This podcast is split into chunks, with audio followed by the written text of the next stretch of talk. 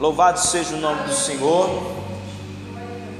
Irmãos, como eu falei no domingo, que nós iríamos começar hoje, na sexta-feira, uma série de mensagens, de estudos bíblicos sobre algum livro da Bíblia ou sobre algum tema que tivesse alguma relevância para a igreja.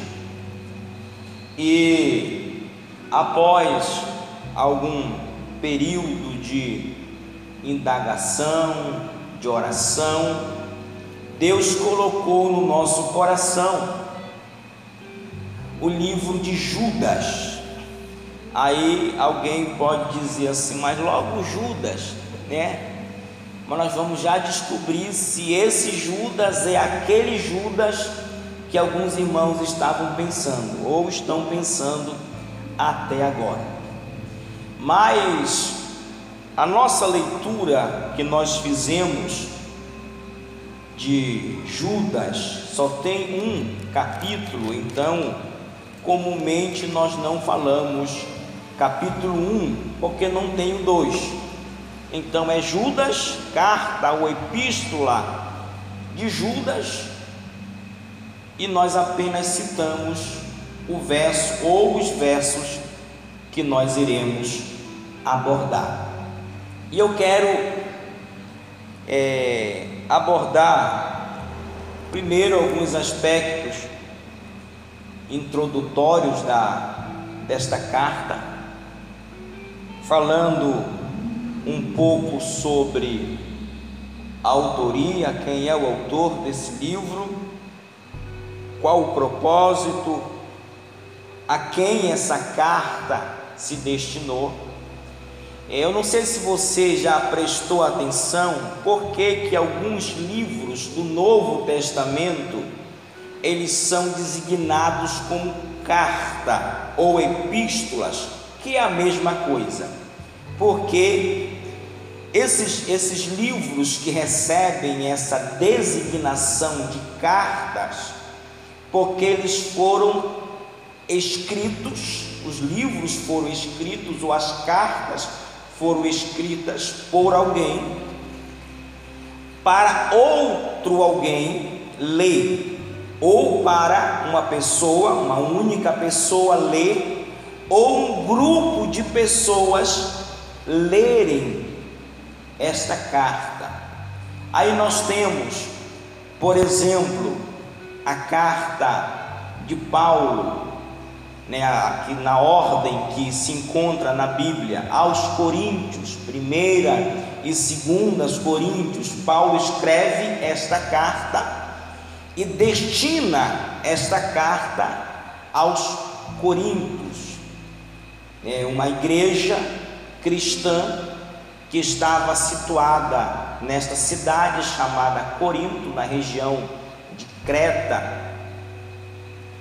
E os irmãos, a igreja, era o alvo, né, o destinatário final desta carta. Normalmente a carta não era lida por todos, mas era lida por alguém, mas que todos os irmãos da igreja deveriam ouvir essa leitura.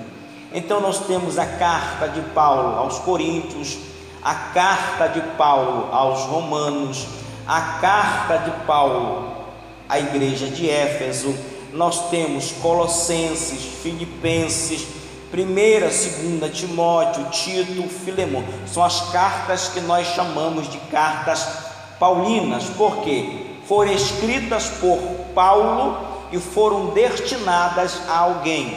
E este alguém que era o destinatário desta carta poderia ser um grupo de pessoas definidas, como era o caso de Corinto, Éfeso, Filipenses, Colossenses, Tessalonicenses ou um indivíduo que vai receber uma designação um pouco diferente, que é chamada de cartas pastorais, onde Paulo escreve uma carta de cunho pessoal para um pastor de uma igreja local, ou um pastor Paulo dando instrução a uma ovelha, a um discípulo, que Paulo faz isso com Timóteo, faz isso com Tito e assim por diante.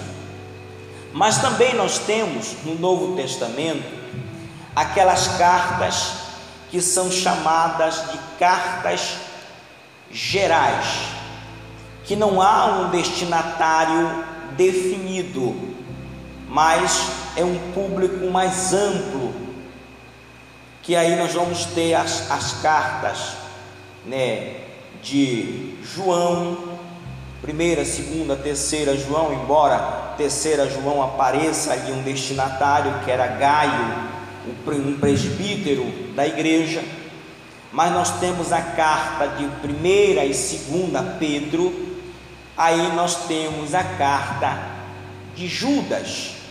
E a carta de Judas, assim como as cartas gerais, elas não têm um destinatário pessoal, uma igreja local ou um pastor local como destinatário final, mas ela tem um caráter geral, amplo, ou seja, todos os cristãos, a igreja que naquela época estava espalhada no que nós chamamos de dispersão. Quando os judeus foram dispersos de Jerusalém, os cristãos, por onde eles passaram, eles plantaram igreja, levaram as boas novas de Cristo. Então haviam os cristãos dispersos, você vai ver isso diversas vezes em alguns escritos e algumas explicações que se dá acerca dessas cartas. Mas essa carta de Judas, ela tem um caráter que nós chamamos uma natureza apologética. O que, que é isso? É um palavrão? É de comer? É de beber? Apologia ou apologética fala de defesa de alguma coisa. O que é que está acontecendo nesse período da igreja, que não é muito diferente do tempo que nós estamos vivendo? Havia vários, inúmeros, muitos falsos mestres, obreiros, pastores, de modo geral, que estavam ensinando falsas doutrinas, falsos ensinamentos. E esta carta de Judas, ela tem um propósito então de contrapor esse, essas pessoas e seus ensinamentos. Então, a, a, a definição de apologética é defesa.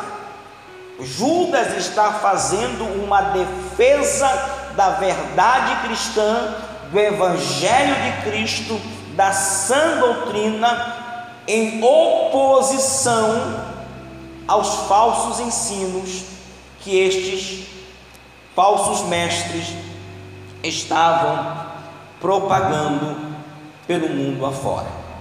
Então, o versículo primeiro, a carta vai trazer uma identificação do autor. Ele diz: Judas, servo de Jesus Cristo, irmão de Tiago. Vamos por parte. Judas eu não sei se os irmãos já prestaram atenção. Quantos Judas você conhece? Uma pessoa que está na certidão de nascimento, que o nome dele é Judas. Você conhece alguém? Não. E dificilmente você vai conhecer. Por quê? Porque passou na história um cidadão por nome Judas, identificado como Iscariote, e que acabou colocando um ponto final na nomeação dos filhos de nome Judas. Mas até esse momento da história, era muito comum que um judeu desse o nome de seu filho de Judas. Aí você vai ler na Bíblia, no Antigo Testamento, no Novo Testamento, várias pessoas que carregam o nome de Judas, porque era uma honra, era um prazer um judeu dar ao nome ao seu filho de Judas, porque eles lembravam lá da origem do seu povo, lá dos primórdios dos patriarcas, Abraão, Isaac, Jacó, os seus doze filhos, doze patriarcas, e tinha um dos patriarcas chamado Judá. Daí vem essa homenagem que se dava aos filhos colocando o nome de Judas. Mas este Judas que nós estamos falando aqui é um desses homenageados da tribo de Judá, porque lembra que Jesus era de onde?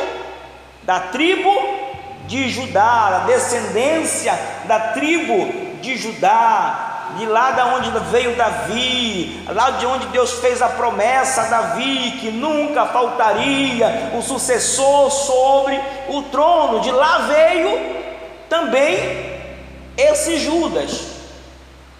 E provavelmente o outro também. O que acabou sujando a história. Mas este Judas não é o Iscariote. Esse Judas, ele é irmão de Tiago, está dizendo aqui o texto? Irmão de Tiago, o apóstolo Tiago. E ele é também irmão de Jesus. Se você que está com a sua Bíblia aí, abrir em Mateus no capítulo de número 13, o verso de número 55, você vai ver a seguinte afirmação, né? Diz assim: Não é este o filho do carpinteiro? Está falando de quem? De Jesus. Jesus começa a fazer prodígios, milagres, maravilhas, e as pessoas então começam a indagar: por acaso, porventura, não é esse filho de José, o carpinteiro, com a irmã Maria? Né? Será que de lá de Nazaré vem alguma coisa boa? Mas olha que o texto está dizendo: não é este o filho do carpinteiro? não se chama sua mãe Maria e seus irmãos, quem é? Tiago, José, Simão e Judas. Então, a primeira etapa do nosso estudo já está vencido. Não é o Iscariote, esse Judas, não é o Judas, o traidor, o Judas que conseguiu colocar um ponto final em toda a linhagem no sentido de dar nome aos filhos. Esse Judas não é o Iscariote, esse Judas é irmão de Tiago, irmão de Jesus. Mas preste atenção. Quando você lê os evangelhos, você vai perceber que no começo do ministério de Jesus, nem mesmo a sua família, os seus irmãos, acreditavam nele. Você já deve ter lido nos evangelhos que um determinado momento em que as multidões afluíam, vinham à casa de Jesus e era aquela procura intensa pelo Messias, que ele não tinha nem tempo de comer, a sua família o queria prender em casa porque achava que ele estava louco. E provavelmente Judas estava no meio daqueles que achava que Jesus era louco e que não criam nele. Mas a carta de Judas, após fazer a identificação do autor da carta, que é Judas, traz uma designação agora que mostra a relação dele com aquele que antes ele não cria, Jesus, que na ótica humana ele era irmão, ainda pelo menos por parte de mãe. Diz o texto no versículo 1 de Judas: Judas se identifica como servo de Jesus. Agora observe: aquele que antes achava que Jesus não regulava bem, aquele que antes não cria em Jesus, após a morte, após a ressurreição, após a, as aparições de Jesus para estes homens, ele agora se coloca na posição de servo de Jesus Cristo. Vamos por parte. Eu falei para vocês que essa carta ela é muito rica, então eu vou tentar não correr mas eu sei que também eu não posso me demorar muito nela, né? Então, talvez hoje nós vamos ficar só no versículo 1 e no versículo 2. Então, o que ocorre? Judas agora diz: Eu sou servo. Talvez para nós a expressão servo não seja uma expressão muito significativa. Mas para aqueles que viviam em um contexto, aqueles que viviam em um contexto de escravidão, como era o caso, porque havia dois tipos de subveniência, ou seja, de servidão. Havia aquela que era a servidão geral em Israel. Por quê? Porque Israel agora estava debaixo do domínio do Império Romano. Então todos, sem exceção, eram servos do imperador, mas tinham aqueles que, além da servidão imperial, também poderiam estar debaixo de uma servidão de um senhor que havia comprado, que havia adquirido ou que, por questões de dívidas e outras coisas, eram obrigados a submeter-se à servidão. Observe quão é forte essa expressão que Judas está dizendo: aquele que antes não acreditava no ministério de Jesus, que não cria que ele era o que dizia ser, agora está dizendo: Eu sou servo de Jesus, eu estou debaixo da servidão, da autoridade e da submissão de Jesus. Amém, irmãos? Isso mostra como Jesus, como Deus tem o poder de transformar a nossa mente, o nosso coração, para nós entendermos o propósito de quem Jesus é na nossa vida. Amém? A segunda afirmação que há nessa declaração de Judas ainda está em relação a Jesus. Ele diz: servo de Jesus Cristo. Esta expressão, Jesus Cristo, quer dizer Jesus, o Messias.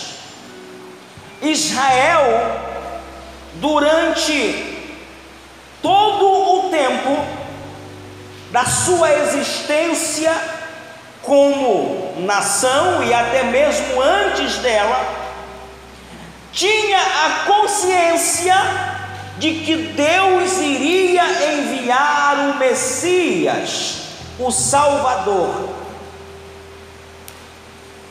E dizem os estudiosos que desde a promessa lá no Éden de que da semente da mulher nasceria aquele que esmagaria a cabeça da serpente, quando toda mulher judia ficava grávida, se acendia uma luz e se acendia a esperança no coração da nação israelita, porque poderia estar a caminho o prometido, o Messias. E esta promessa ficaria muito mais latente desde Davi, porque houve uma promessa a Davi dizendo que da sua descendência nunca faltaria um descendente ao seu trono. Quando o profeta Isaías diz que a virgem conceberia e daria luz ao filho, essa esperança ficou mais forte, ficou mais latente. Então, todo judeu tinha essa expectativa de que um dia o Messias viria. Aliás, os judeus ortodoxos, aqueles que não creem que Jesus Cristo é o Messias, ainda hoje esperam o cumprimento desta promessa. Mas quando Judas diz servo de Jesus Cristo, ele não apenas está se colocando debaixo desta autoridade de Jesus como o Senhor, que isso era muito sério, porque a expressão Senhor, ela era usada para o imperador, para o imperador. Então a expressão Senhor Kyrios quer dizer, era mesmo a designação de um título de um imperador. Então Judas está dizendo: Jesus é para mim o meu Senhor, eu estou debaixo da sua autoridade. Mas ele está dizendo: Mas ele é também para mim o Messias, o prometido, o desejado das nações, aquele a quem Deus disse a Davi que nunca faltaria sucessor ao trono, aquele que viria para ser rei em Israel, ele está dizendo: ele já veio, eu convivi com ele, eu morei na mesma casa com ele, ele é Cristo, o ungido, o Messias. Amém?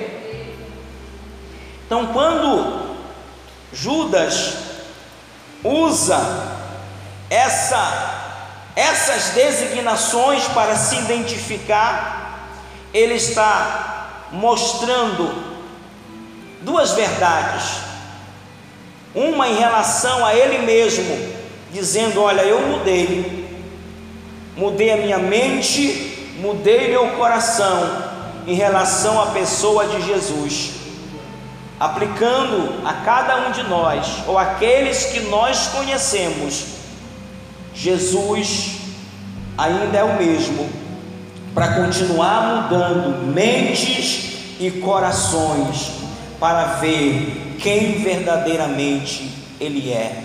E quem Ele é, na ótica de Judas, Ele é Senhor, Ele é o Messias. Amém? Seguindo o verso 1,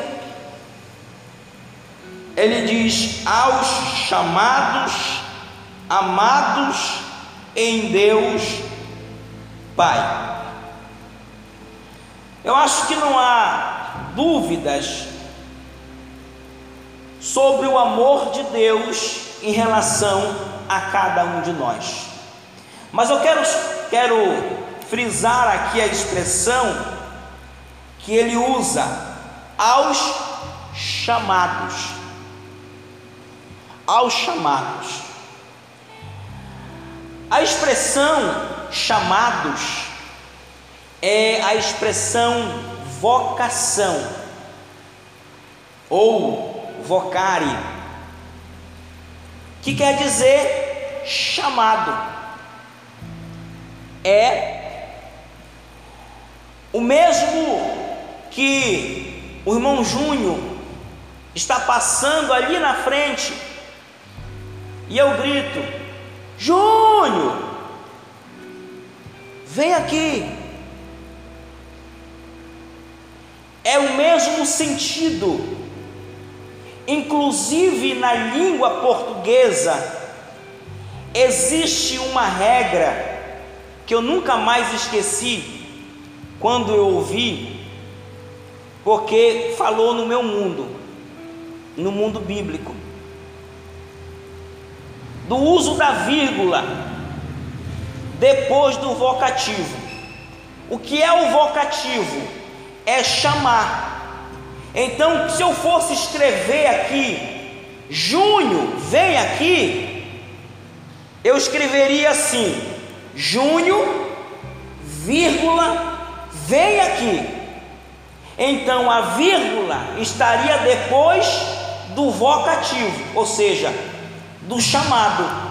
Então, quando nós falamos de chamado, tem o um sentido de que Deus nos chamou e nós atendemos esse chamado. A ideia é exatamente essa: de chamar, de gritar: Júnior, João, Maria, Regiane, Elias. Um dia, cada um de nós ouvimos o chamado de Deus, e graças a Deus que nós ouvimos e obedecemos esse chamado. Ele nos chamou. Só que diz o texto: aos chamados, aqueles a quem Deus fez soar a sua voz. Só que ele diz assim: amados em Deus. Não só fomos chamados por Deus, mas também nós somos amados por Ele. Ou invertendo, esse entendimento, dizemos assim: nós só fomos chamados porque Deus nos ama, e a prova deste grande amor foi Ele ter enviado o seu Filho Jesus para morrer por nós. O verso 1 ainda diz: Amados em Deus Pai. Não basta conhecermos Deus como Deus, mas é preciso conhecê-lo também como Pai. E esta designação ela entra no contraste do que ele fala, de que ele é servo. Um servo é um servo, mas para eu chamar Deus como Pai, eu preciso ser o quê? Filho. Não é assim? Não é assim que o Manuel te chama? de filho, nem assim que a Júlia lhe chama de pai. Então, olha a riqueza do versículo 1. Ele começa dizendo: Eu sou servo, mas também sou filho. Qual a diferença? Jesus, certa vez, ele disse: o servo não dá o que saber, aliás, o Senhor não dá o que saber aos seus servos, o que vai fazer, o que vai deixar de fazer, mas ao amigo ele conta. Não vos chamamos mais de servos, vos chamamos de amigos. Paulo vai dizer na carta aos Romanos: não fique atemorizados com espírito de escravidão. Vocês não são mais escravos, vocês são filhos. E como filhos, vocês são também herdeiros e co-herdeiros com Cristo Olha que riqueza que Judas está dizendo, aleluia. Ele está dizendo: Ei, você não é só apenas servo, eu te adotei, por quê? Porque nós somos adotados como filho de Deus, e como filho eu também sou herdeiro. Só que ele diz, Paulo dizendo aos Romanos: e co-herdeiros com Cristo. Por quê? Porque quem é o herdeiro de tudo? É Jesus. Jesus é o herdeiro de todas as coisas, mas como eu fui adotado na família de Deus, Jesus decidiu dividir a herança dele com cada um de nós. Amém? Então, Judas está dizendo que nós temos um Deus que nos chamou em amor, e este Deus é também nosso Pai. Sabe qual é a diferença entre um servo e um filho? A parábola do filho pródigo vai contar o filho pródigo saiu de casa, desperdiçou todos os seus bens. Um dia ele cai na real e disse: Enquanto os servos de meu pai têm comida e abundância, eu aqui morro de fome. Levantar-me-ei e irei ter com meu pai, e irei dizer: Pai, pequei contra o céu e contra ti, não sou digno de ser chamado, mas me recebe como um dos teus servos, dos teus empregados. E assim ele foi. Quando o pai o viu de longe, o pai correu ao seu encontro, o abraçou, o beijou. E o que foi que o pai mandou fazer? Mandou vestir-lhes roupas novas, mandou calçar-lhe os pés, porque sabe o que identificava um servo ou um filho? O servo sempre andava descalço, o filho tinha sandálias para colocar nos pés. Então o que, que a Bíblia está dizendo nesse versículo primeiro? Que ainda que estejamos numa relação de submissão ao Pai, mas nós somos filhos e como filhos nós temos direito à herança. Como filho, ele nos trata como tal, assim como fez com o filho pródigo, calçou seus pés, vestiu-lhe roupas limpas, colocou-lhe um anel no dedo, deu uma festa.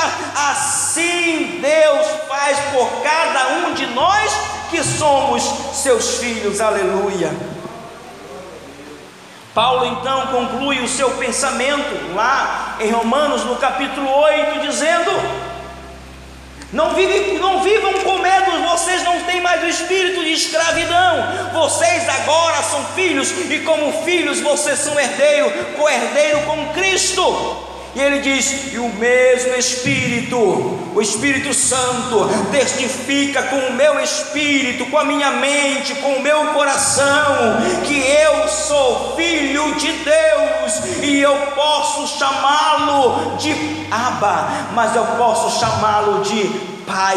Mas quando você junta as duas palavras, não é mais um pai, é um papai. Amém? Então tem diferença eu chamar o pai de pai e eu chamar o meu pai de papai? Tem, porque chamar de pai é respeito, é submissão, mas quando eu chamo de papai, eu entro no nível de intimidade maior com ele. Então, olha que a Bíblia está ensinando, meus amados irmãos, que aquele que antes não cria, agora crê, agora é servo, reconhece quem Jesus é do ponto de vista do Messias, o enviado de Deus.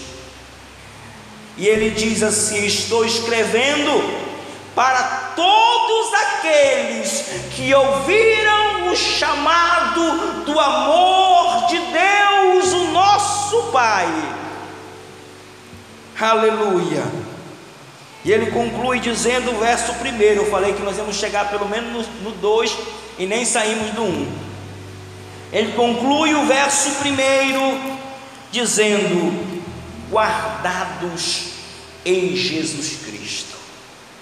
Olha que privilégio eu e você temos de estarmos como